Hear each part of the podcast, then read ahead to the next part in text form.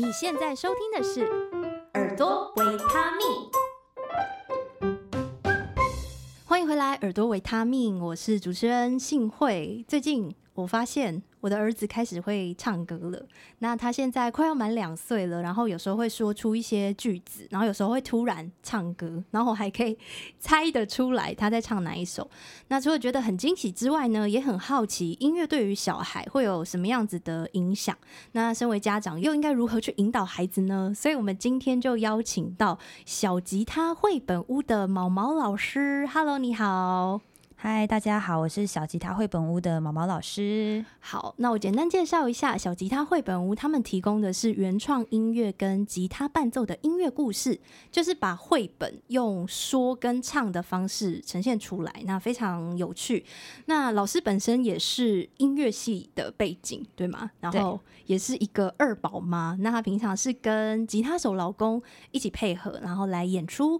给这些小小孩看，我觉得感觉有点像是音乐剧，所以我们可以先来听一下他们平常呈现的方式。小吉他绘本屋，小朋友准备好听故事了吗？借给我你的眼睛、耳朵，还有嘴巴哦。借给我你的眼睛。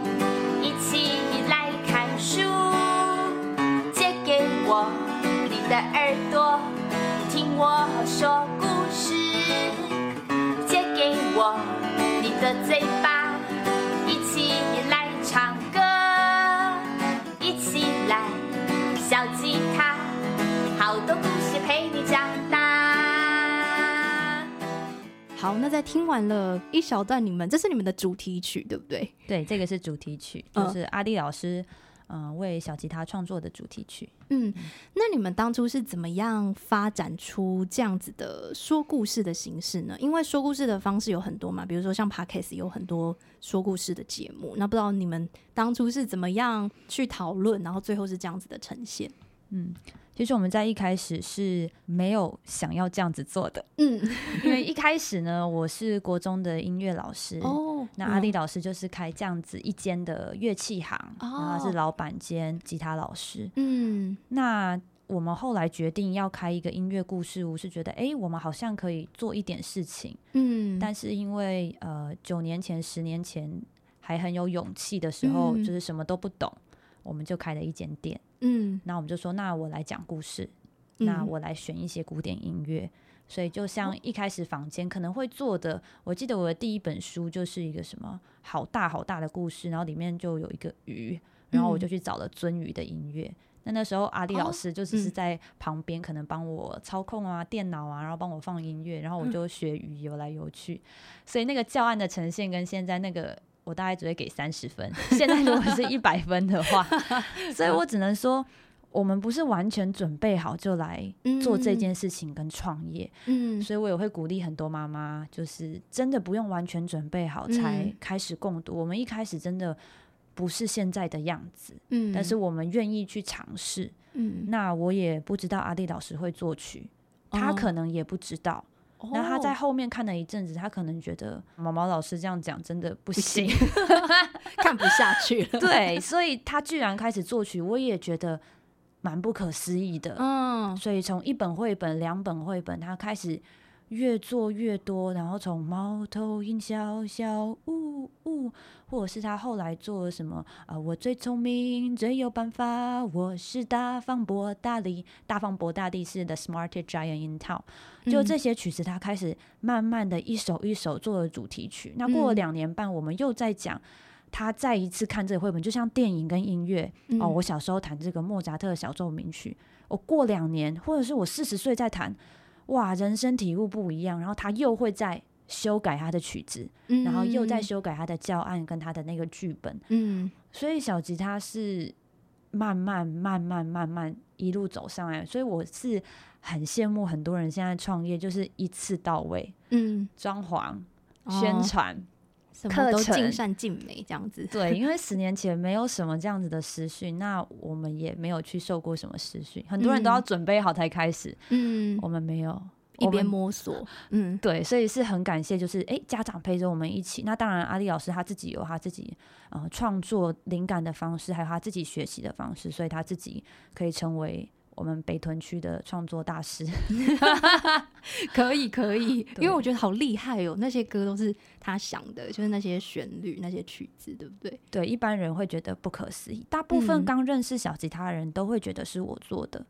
这是一个迷思，就会觉得唱是不是？对，因为一般的，比如说呃，艺术老师或者是其他老师，他们就是校长兼撞钟啊，嗯、呃，我我就是柜台啊，啊，我就是负责画画，啊，我就是设计教案，怎么会有人帮你写教案，然后你来呈现？嗯，但这样也是格外困难，因为我们的逻辑思考不一样，所以我要把他的东西复制过来。嗯嗯，但是的确是很成功，嗯，所以我们都是用这样子的方式去嗯。执行，嗯，就像音乐剧有剧本的演员，嗯，但是也有写剧作的人，啊，然后有弹奏的人，对，然后我们就是只是我们分成两个部分，所以剧本挑书还有歌曲的制作、写词、写曲，我一个都没有参与，完全没有办法参与，因为我是学大提琴，所以作曲。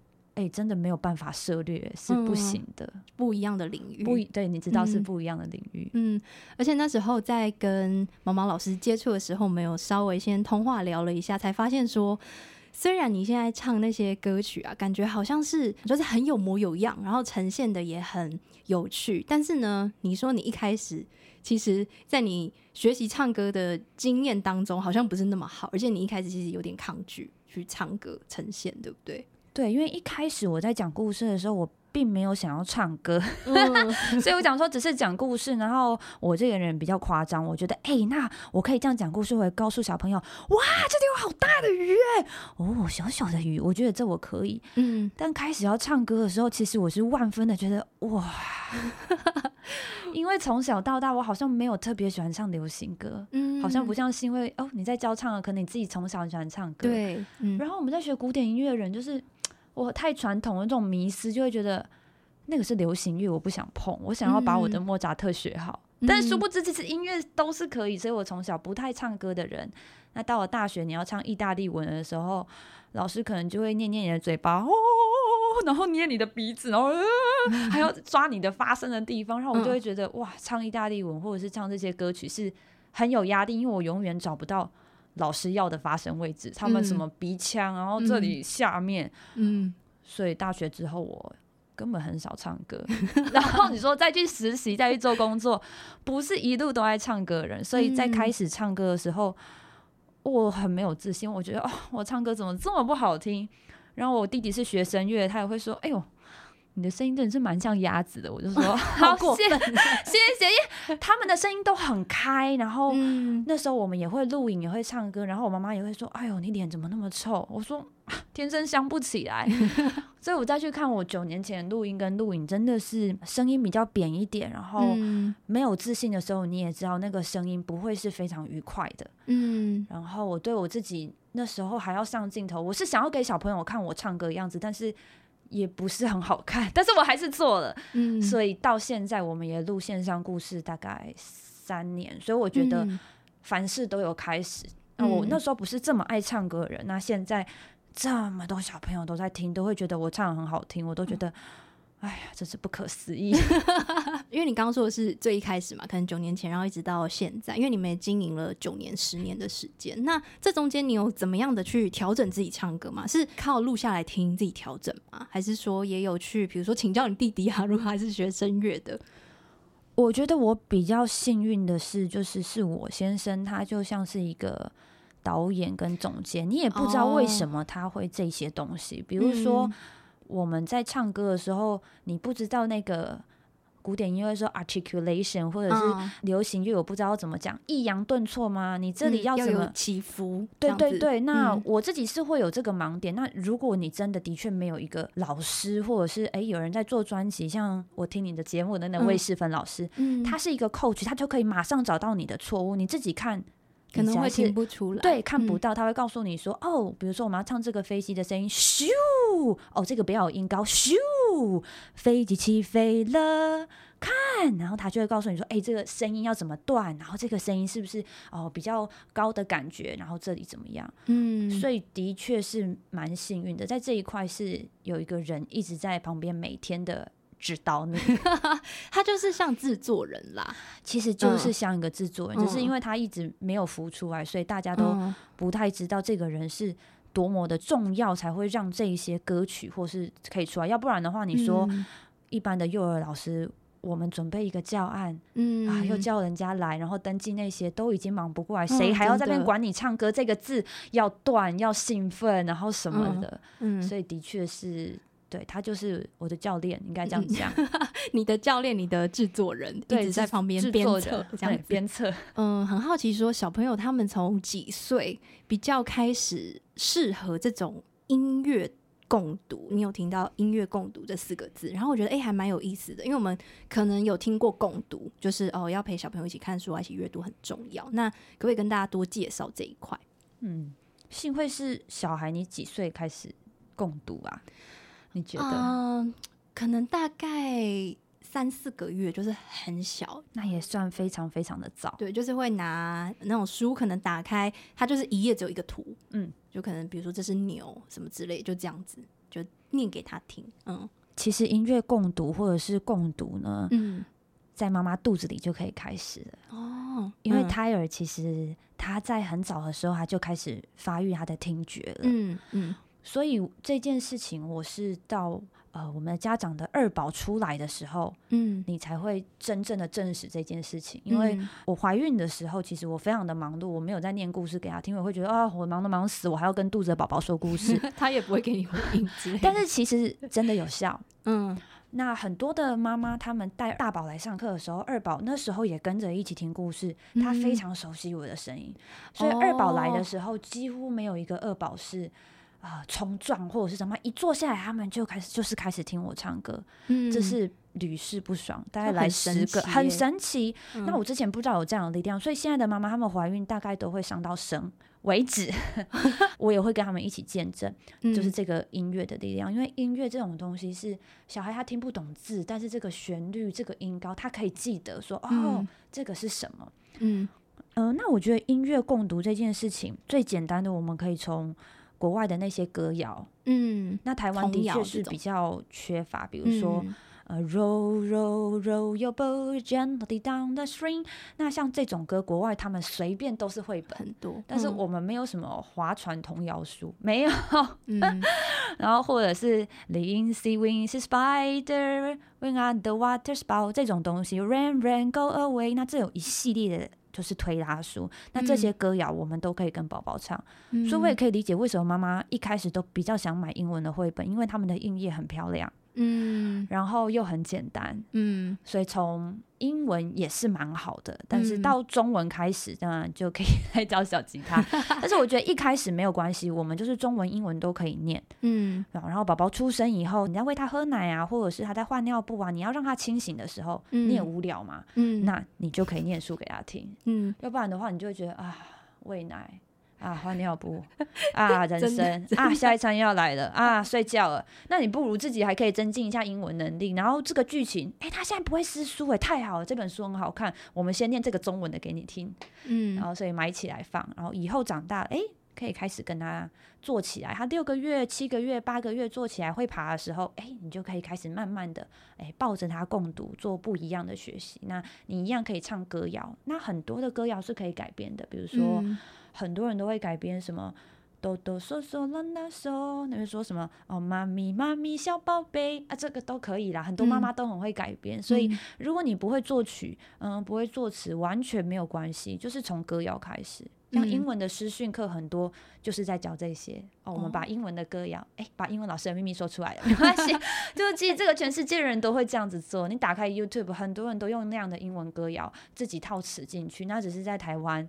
目前真的比较少一点，嗯，对，而且好像不知道为什么英文的歌谣编曲会有一种比较好听的感觉，然后中文的就会有一种老旧感，就会跟我们自己小时候听到的，觉得好像还是差不多，就是没有比较新潮一点的编曲。也许有，只是我没发现，我不知道。应该是说，台湾除了亲子风潮在做以外，嗯，好像没有别人了，就那几个人，就是那几个我们知道的，对，要 promote 谢欣芷、谢欣芷 老师啊，或者陈维林老师啊，这些老师，除了他们以外。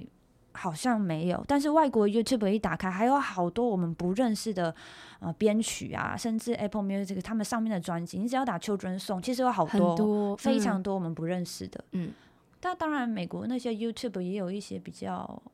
普通的编曲啊，也是 有很多人可能都听那一些，但其实还有更多更好听的，那个是需要一一去挖掘，因为毕竟有一些还是要付费，YouTube 的都是免费的。嗯，对对对对，也是。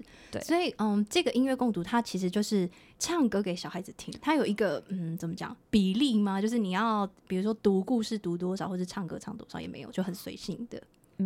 没有啊，就是就你开心就好，嗯、因为这种东西，我觉得现在的妈妈很可爱，他们会就像你讲的，他们会想有一个 SOP，对，想要有一个 SOP，但是我跟你讲，养、嗯、小孩没有 SOP。嗯、现在的妈妈上了各式各样的课，我小孩子小的时候，他们都没有上这么多课，嗯、他们也会长大，嗯，所以的确你不共读，你不唱歌，你小孩都会长大，嗯，他可能也会找到好的工作，嗯。他可能未来什么作文啊，或者英文能力也会很好，但是缺少的会是什么？可能是哎、欸，我们从小一起的那个共读的陪伴的那个亲密感。嗯，我们在这本书我们一起笑，或者是我们最近在讲呃，贝蒂好想好想吃香蕉，这个贝蒂哎、嗯欸，怎么倒在地上？好好笑，他想吃香蕉哦，跟我们两岁一样，我们两岁想吃香蕉，想要自己剥，他剥不开，然后就会笑。然后我们看到这本书，我们会想起来，哎，我们在两岁的时候一起共读这本书，那时候得到的这个快乐，嗯、那时候的这个感觉，就是说绘本、音乐、电影配乐，他们很神奇。我们看到这个，我们会想起来，哎，那时候我们跟孩子发生的事情，嗯，所以有时候绘本啊，或者音乐，我觉得就是一个回忆，就像我们这一代人可能听到那种。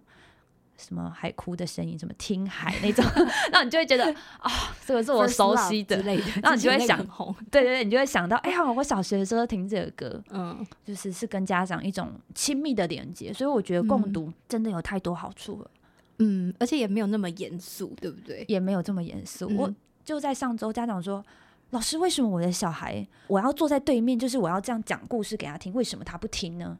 他为什么一定要我抱着他？我说，妈妈。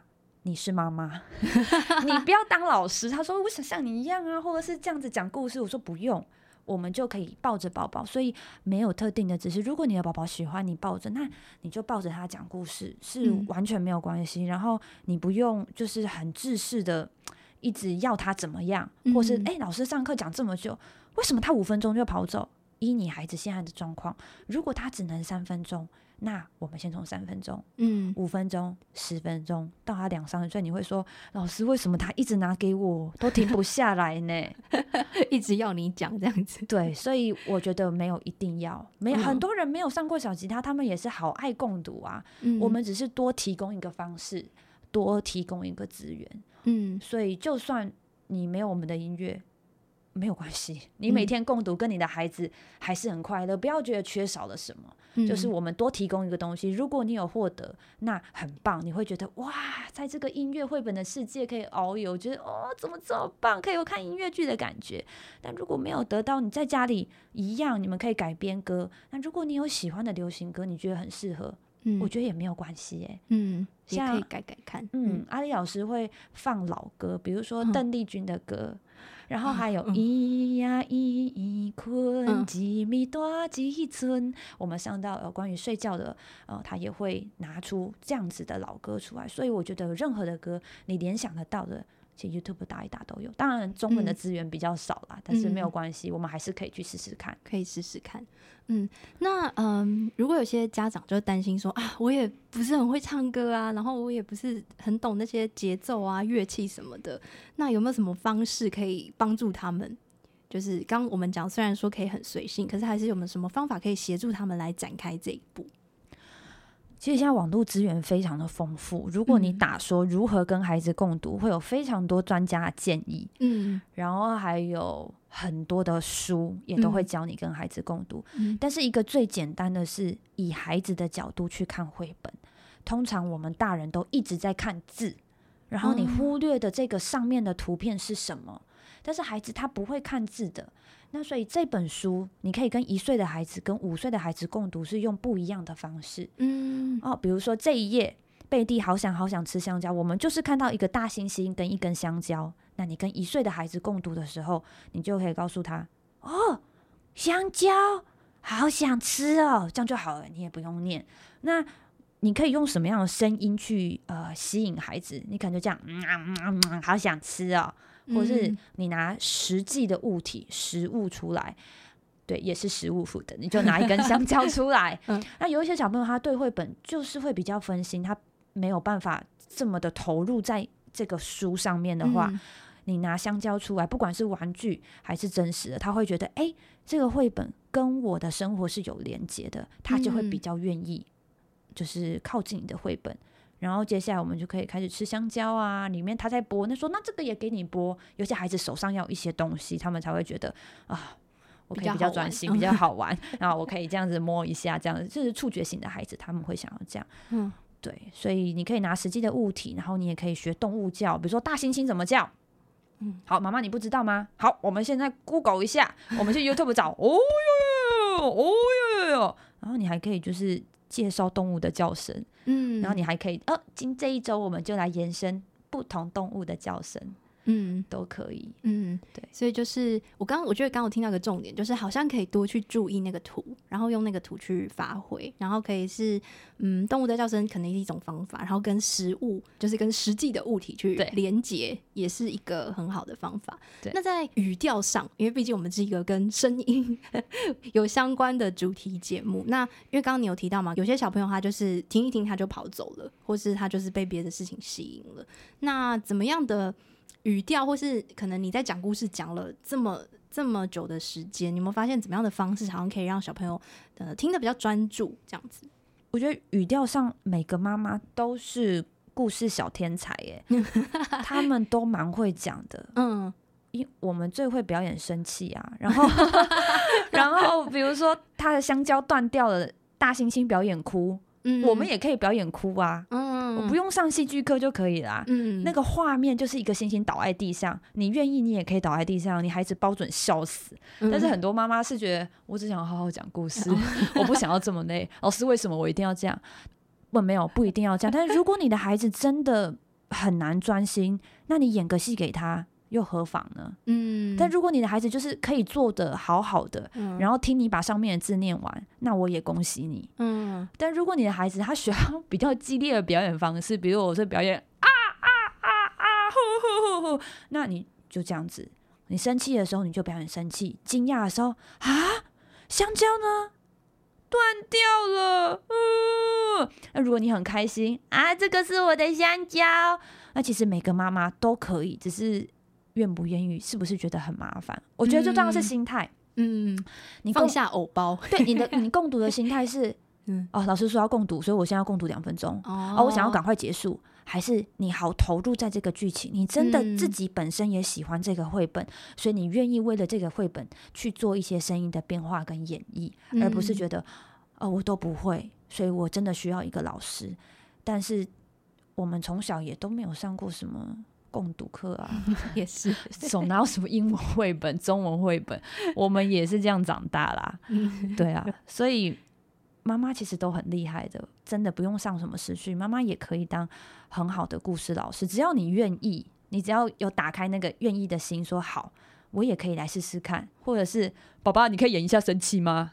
嗯、你可以演哭哭吗？或者说，哦，妹妹哭哭了，妹妹你会演哭哭吗？有些小朋友很可爱，就会嘿嘿，也是可以的。嗯，嗯，所以最重要是那个心态，就是要打开一个，哎、欸，我愿意，嗯，全心的投入在这一段时间，然后跟我的孩子一起看这个绘本，然后去演绎它。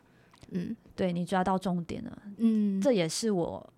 这九年来的一个领悟，因为以前的我们没有这么忙，我不知道为什么、欸。哎，我刚创业的时候，我也不觉得，那时候我觉得我蛮闲的，我都可以全，好像也没手，没手也没有 IG，我也不会一直发现动。嗯，现在的妈妈发现动是发的很猛的，可能我觉得我孩子很可爱，我现在要把它录下来。嗯，所以共读到一半，哎、欸，就去拿手机了。嗯，但是那个专注的时间就被跑掉了。嗯，所以现在资源过剩的这个时代，真的这些共读技巧啊、声音啊、选书啦、音乐都不是重点，是这五分钟我们可以好好的陪伴孩子吗？嗯，我们可不可以放下手机？如果真的觉得他很可爱，嗯、我们这五分钟之后他自己在翻的时候，我们再来录，或者是你有另外一个时间，那一天的这个时间，我们好好的留给孩子。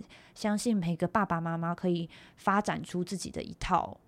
共读的 SOP 属于你们家的，嗯，嗯，我没有发展出一个给所有人，是因为每个宝宝都是独一无二的，都不一样，他们的方式都不一样。嗯嗯，我觉得这个在当代尤其珍贵吧，就是放下手边一切的事情，就做这一件事情。这我觉得这个心态还有这样子的时光是很难得的。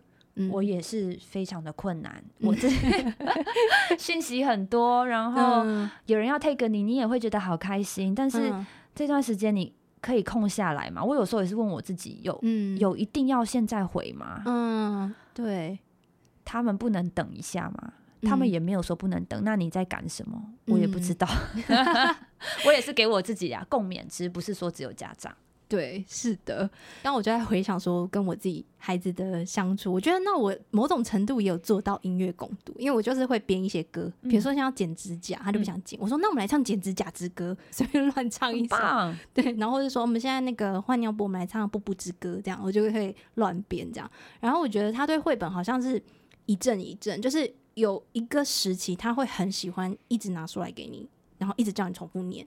然后现在好像又比较不会，我不知道是不是那个书可能他对他来说太简单了，他已经学会了，还是说我需要再换新的书？所以就你的话，你是会刻意的去留出一个共读的时间，我还是顺其自然？就是，因为，如果他今天有想要拿书来给你看，你再读，就是不知道你是哪一种做法？我觉得如果现在孩子还小，嗯、我们都没事做，哦、我们就每天共读。嗯，那他到。可以做起来的时候，嗯，我也会建议一到五或者是一周至少三次，因为如果我们心里是想要培养他的阅读习惯的，嗯，那这件事的确是要每天做，嗯，但是没有做到没有这么严重，嗯，至少一周里面哦，我没有做三次就 OK 了。那当孩子他可能一直跟你这样子共读到了两岁，他自己已经喜欢共读了，他晚上就会拿书给你。嗯、像我儿子，现在是我们叫他不要看书，嗯，我们叫他不要再看，因为他太爱看了，他要近视了，嗯、才要把他拉回来。那当你的小孩已经培养这样的习惯了，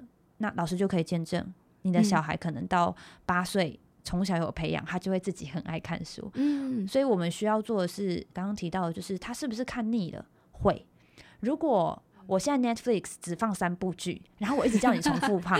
你再怎么喜欢重复的宝宝，他也不可能只看那三部。嗯，我们大人看那个剧觉得不好，我们就弃剧了。嗯、哦，然后这个还要 还要两倍速啊，这个还要赶快按下一集。那宝宝他们更需要更多的刺激。那我们自己的做法是，我们三个月会读十本书。哦，那我们就会把这个书单设计出来哦，因为我们是老师嘛，嗯、我们要有规划，会有十本书。那妈妈倒不用说一定要去规划，嗯，但是我觉得如果你喜欢小吉他，你信任我们的选书书单，有一些妈妈是不是我们店内的学生，她住海外，她、嗯、住台北，她、哦、也会跟我们。跟着我们的书单，有一些书他会跟我们订，有一些书他会去买，因为他信任我们的选书。嗯，那如果跟着我们这样子走，他也会觉得，哎、欸，这些书他，因为我们选的书是到小学跟阿丽老师自己本人跟我本人自己看的也会喜欢。嗯、就比如说好饿好饿的毛毛虫，嗯、可能我真的觉得就是看到小学就差不多，不是我每天会愿意看的。嗯嗯嗯。但我们最近讲的什么小报亭啊，或是那些比较有寓意的，哎、欸，我可以一直看。嗯，对，所以好饿的毛毛虫是经典的书哦，但是 这个可能大家家里都有一本，我家里有一本，对对对对对，但是我不会每天想要看这一本哦。嗯嗯、但是小报亭这本书，哎，大家可以找过来看。小报亭这本书，我我可以每天哦，我可以每天翻阅那个动画，我也可以每天看。嗯、所以适时的给你的孩子刺激，嗯、你看到有不错的书。如果你家里购书的预算跟空间是有限的，嗯、那我就建议你每个礼拜去图书馆。嗯、我小孩小的时候，嗯、我们是一个礼拜去三次，哦、然后现在是一个礼拜去一次，嗯、真的很忙，有时候书会逾期，嗯、但是我们还是去。嗯，为什么要去图书馆？因为图书馆的书，只要你扫得下来的，我都让你带回家。嗯。那去其他地方去书店，我们都说，哎呀，这个太贵，不能买、嗯、啊，这个不行，不行，不行啊，这个不行。那孩子就会觉得，我想看书，为什么不行？你不是要我喜欢看书吗？嗯、为什么你都不让我买？为什么成品的书你都不让我买？嗯、所以可以，我们可以在成品买书，但是真的没有办法全部搬回来。嗯、但是图书馆是，只要你拿下来都可以。我有二十张，我有二十本，嗯、那你也可以拿二十本，嗯、爸爸也可以拿二十本。嗯，所以你让你搬得回去都可以。所以有人是拿一个菜篮去装书。嗯，嗯那我自己在小孩上小学以后，我开始去看。一些推荐的书单，我去借回来看他喜不喜欢。嗯，哎呦，儿子很挑呢，还好没买，先借。对、嗯、他不喜欢，我跟你讲，那个八岁的他不看就是不看。我说，哎、欸，这个人家推荐的呢，这个很有名的这个桥梁书，不要，他有他自己的品味。对，然后他一定要看他自己喜欢的。一套日本的很神奇的漫画，有收纳啊，有礼仪啊，人际收纳，好成熟的主题哦。哎、欸，他那个就是很神奇哦。我想下一次可以再聊小学生的书单。对，很神奇的书，然后他就是有各个系列，哎、欸，如何交朋友，如何有礼貌。嗯、那他那本书他自己借了三次，我就知道他很喜欢。好，嗯、那套我就买回来了。哦，嗯、所以图书馆是一个。很好的资源啊，嗯、很多都包，对对对对对，可以先确定小孩喜欢之后再购入，可能对对避免就是家长的荷包失血过多。那其实我有在网络上有看到一些你们的音乐剧，我就先称它为音乐剧好。然后这些时间其实都不短，而且你很忙，就是你要你要说故事，然后你要唱，然后你可能有时候还要拿一些道具来演示。所以我很好奇，说你们准备这样子，嗯、呃。就讲一个绘本的故事好了，是需要多久的时间去排练呢？然后有没有一些你觉得很有挑战的地方？一场音乐故事，一个故事大约是二十分钟左右。嗯，嗯，那阿丽老师他创作大概就是一两周的半夜，嗯、二到四小二到四小时，我也不确定，所以可能要创作所有的曲子出来是十十几个小时起跳吧。嗯。嗯，然后我在练习，我这边可能嗯，第一次练习的话，可能要四五个小时，但是现在的教案我都让过三次了，嗯，所以到现在我就没有花这么多时间了，嗯，对，所以到今年开始，我我才比较有余力可以去嗯关心我家长。身心状态啊，还有小孩的身心状态啊，还有他们家庭教养的状况啊，才可以 这样下去。那所以比较多的工作大概都是在阿丽老师身上，那排练的时间就越来越缩短，因为你同一套剧目会重复的演嘛。嗯嗯嗯。最有挑战的部分应该就是一开始吧。嗯。因为一开始他曲子做出来了，但是没有谱。哦。所以他是给你听录音这样。对，然后他写一二三四，我也看不懂。哦，他写简谱，对但是因为你要看五线谱，对。然后他们的 移调观念是非常强的，哦。但是我从小就看哆瑞咪发嗦，嗯，所以我的哆跟他的哆是完全不一样的。看他是什么调的哆，对，这个你就懂。他的 G 调手调 唱音法，所以一开始的时候非常的辛苦。然后我很不喜欢听音，因为听音对我来讲，对于学吉他或是学流行音乐，听音就是一个生活的。会做的事情，我听到喜欢的歌，我就是去抓谱抓音。对对对对，古典音乐谁在抓音抓谱啊？我就是要按照那个，我就是那个谱拿出来，我就自己弹啦、啊。你给我谱，再难我都弹得出来，我就是死练出来，对不对？嗯。然后我要去听那个音，我就哎呀，怎么恢复到高中考试？哒哒哒哒哒，拉米拉米拉米拉，然后我就想说啊，在听音考试，然后就会听不出来。但是他也是不会写豆豆啊，然后就为了这件事情在那边一直循环，或者想说。算了，不要再为这件事情争执了。我就是学古典音乐，你就是学吉他，我也不会改变我这个绝对音感的音高了。你也不可能来配合我学古典音乐，我也不会配合你。嗯，所以我就练就了听歌，还蛮会听的。哦，我现在也不管他什么调了，我就是把那个音抓出 来，我就是抓出来。嗯、所以他现在的新歌，我大概可以在五次以内，我可以听到，然后会唱。所以也的确是蛮感谢阿丽老师的，就 是另一种训练，另一种训练就是音乐，就是有读音乐班，你就知道我们要考听 听写，就是听到我可以唱出来，嗯，然后节奏就这样手打一打，然后不用写，嗯、这就是真正的音乐班训练。就是，可是要转 key 吧，因为如果他写的是他，我不确定是他原本就会写你的 key。对对，这也是一个重点，就是我蛮幸运的，是因为他很了解我的 key，、哦，还有我能去哪里，开所以他绝对不会写到我唱不到的。哦，但是很多的那个作曲家，比如说我们高中的、大学的那一些学作曲的同学，他根本不知道今天音乐剧要来唱的人，他他，他根本唱不上去。超大，对，然后那个人唱就会哎唱不上去，但是我从来不会唱不上去。那、啊、如果哎我今天喉咙的状态是不太舒服的，嗯，他也可以很快速的降调。嗯，找到一个比较适合你，对，所以我不哦太会去唱什么很撑、很紧绷。嗯，对，因为我尤其是我们是唱整场的，然后宝宝大部分不太会说，他就不会跟你互动的。嗯那你就自己在那边一直要撑整场，对，就是用对，不要说撑呃，就是演绎 呃给小孩整场。如果会讲话的，哎，还可以有一些互动。对，嗯，所以也是一个挑战呢，就是那个记谱的沟通方式。对，一开始，但是嗯就无解啊，就是我们要合作的话，这件事情就就算了吧。我们、嗯你也不能要求我要学会那个 G 调的一就是 So 啊，或者是什么，那 我也不能再去要求他要写应豆豆、该五线啊。谱记谱这样子。对啊，所以后来 他有写新歌，我就是感谢了嘛，我就听，然后我就练这样子。对所以常常有这样说，老师，请问那个谱有没有有没有谱？老师，小吉他的主题曲有没有简谱啊？嗯还是乌克丽丽吉他？我们爸爸啊可以自己弹他为了阿弟老师，他把他的吉他拿出来，好多爸爸说 想要弹这首歌，在家里欢唱。那有爸爸耳朵蛮好的，他就自己弹了可可以自。己抓，对，然后嗯全家就在那边欢唱，然后妈妈哦就会觉得、哇，好值得哦。他们就觉得、啊哦，好棒，家里有音乐，然后全家可以唱歌是最棒的事。我觉得你们可以考虑出谱哎，没有考虑吗？好，我再回去跟阿丽老师说一下，的确会卖啦，是会卖的。对啊，就是很很可以啊，就是有些人就是不想抓嘛，那就是拿来有那个和弦就可以弹的这样子。哦，但是他的曲子目前也还没有想要公开，他还是想要给小吉他学员用，就是没有想要做大的意思啦。哦，嗯，这样也不错，就保持这个独特性，可能你就是要来才可以听得到。对，目前是这样啦，嗯好像有点局限。不过目前我们就是先这样，嗯嗯，嗯，就边走边看，边走边看，跟你们一开始创立到现在一样的方式。对对嗯对。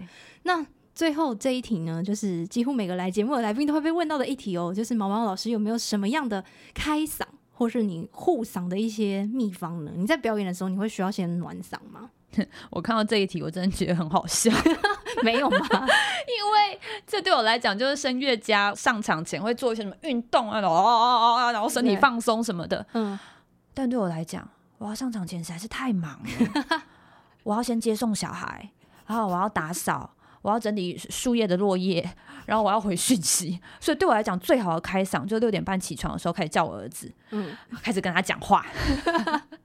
然后有时候我有时间的时候，我女儿早上可能会呃帮我帮忙头发啊，然后我就会唱歌啊，然后就会练习，然后我就会开始大量的讲话，嗯，就是开嗓了。嗯。我不会做一些就是那种特意的特意的事情。对对对，除非有一些有一些高音的时候，我可能会啊、就是打做一个打哈欠的动作，嗯把那个高音打开，嗯。就这样子。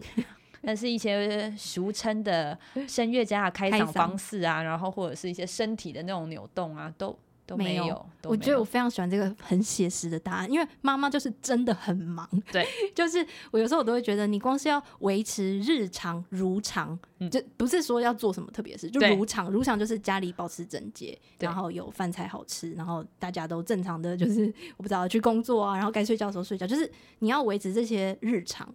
就是已经耗掉你大部分的精力了，真的就是这样子。对，就是维持日常，所以把他们两个送上学以后，我对就会开始回讯息呀、什么。所以嗯，这些故事，我觉得还蛮幸运，就是我们两年半一个巡回，我不用嗯每周都一直要想新的、啊哦。哇，因为那个压力真的很大。像上上上礼拜是新的，哇，我那一周没有办法好好睡觉，我脑子里都在彩排那个音乐、那个故事、那个剧本，就是对。这样，这妈妈压力是很大的。也不用想说有没有时间开嗓，就是你可以融入一些你日常的本来就该做的事情当中，例如叫儿子起床。对，或者是你今天心情不太好，一下骂儿子，就是快点，我就开嗓啦，也可以。对，我不好意思说骂小孩子开嗓，但是就是对，就早一点起床，多讲话就会开嗓，就 OK 了。然后对，然后开课前有机会，哎，那你就唱一次，练一次，然后这样就开嗓，因为我。不是唱什么花腔女高音啊，需要做什么很特别。就我们的音乐剧就是像在讲话一样，因为音乐剧本来就是，哎、欸，我讲话讲到不行，哎，讲、欸、到我真的好爱你啊、嗯、，I love you 就唱出来。对，那所以我的 key 也都是按照在我的 key 里面，所以我唱歌就像在讲话，讲话就在唱歌，所以嗯嗯，嗯就这样子。那有什么平常会注意保养自己的嗓子吗？还是也还好，没有特别注意？有保养嗓子，我就尽量都是我不会吃冰的哦。你几乎都不吃，欸、那当然是一方面是我身体的状况，我从小就是也有气喘啊，哦、或者是我有过敏啊，或者是那冷气冷的时候就手脚冰冷，哦、这也都是。但是我一定是不会吃冰啊，辣的部分就是很偶尔，我真的是很想吃辣，哦、我想吃韩式泡菜锅啊，或者韩式炸鸡啊，哦、就是还是很想。嗯，对，喝水部分我也不会去加什么冰块，嗯、就是一定会喝热水。嗯，对，所以这就是很好的。护嗓了啦，对啊，这就是就算一个护嗓，因为吃冰的，我觉得有时候是还蛮伤的。有时候忽然锁喉，你真的会啊，热到了吗？冲到，你真的会很伤心。哦，还有早睡哦，其实大家不知道早睡是护嗓，我觉得早睡超重要的，因为有时候一晚睡的时候，你免疫力下降，会你就感冒啦，嗯，然后声音就没啦，嗯，对，所以早睡跟多喝水，我不要讲我多久没有。没有感冒，但是就是，但是就是对，不能讲，不能讲，就是执行早睡以后，我觉得对我也是一个很大的帮助啊，比较清晰的头脑，比较好的声音。嗯，对，我自己觉得早睡非常有帮助，因为熬夜你会觉得你嗓子的控制力就是下降，你会觉得很累，然后有些东西你就是。控制不出来，所以全身的控制力都不好了，头脑本来就已经不够好了，然后逻辑又会乱掉，乱掉。对对对，所以就嗯，还蛮日常的一些方法可以提供给大家。嗯、好，那如果我们的听众听到现在觉得哎、欸、很好奇啊，小吉他绘本屋有什么样的活动，或是想要去参考你们的，比如说书单啊，或是参加你们的活动的话，可以去哪里找到你们呢？呃，我们的 FB 跟 IG 都有。嗯，那 FB 跟 IG 的首页它都会有一个短网址，那里面会有。我们现在所有的活动，嗯，那因为我们的故事体验是三个月一次，所以很多人就最近都在问说，哎，下一次体验是什么时候？就是三个月一次。那周六就是一直爆满的状态。对呀，我想报都报不到，因为我们开的时段比较少，然后对我们也没有想要超过体力赛跑，因为我也看到很多老师哑子嗓子哑掉了。我看的也是觉得，也是很心疼，所以我觉得的确我开的时数是比较少一点，嗯，一天就是两个时段，然后在做身体健康的，够了啦，两个时段，那不要几个时段，十个时段，因为很多老师一天是四个的，四个哦，嗯，四个的，很拼，很拼，对，那所以我们目前的时段就是是额满的，那三个月过后呢，七八月的时候就会再公布，会再公布，或者是有兴趣的线上故事是一直都在进行的，嗯。就是购买之后用线上的方式收看，对，用线上的方式收看，嗯、会在 FB 的一个社团，嗯、一个私密的社团，就是你生一宝、二宝、三宝都可以进去看。哎、欸，真的有人生到三宝嘞，他们就很划算。他们现在还有进去看，就是我觉得很棒，很划算。对，如果是有些人还是比较保守嘛，就担心疫情啊，或是什么的，那线上可能就是一个不错的方式。对，嗯，好，那相关的连接呢，我都会把它放在资讯栏，所以有兴趣的人可以直接去点。那今天非常感谢毛毛老师的分享，讲了很多嗯音乐共读啊，还有一些我觉得蛮有趣的小故事，嗯、就听你们是怎么把这些嗯音乐剧做出来的。再次感谢毛毛老师的时间，谢谢新会。好，那我们就下一集再见喽，拜拜，拜拜。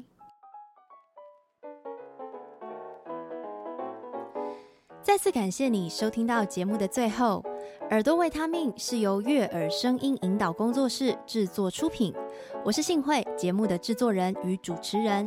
节目后制剪辑是义慈。这个频道的主轴是用不同面向和你一起探索人生 vocal 这个主题。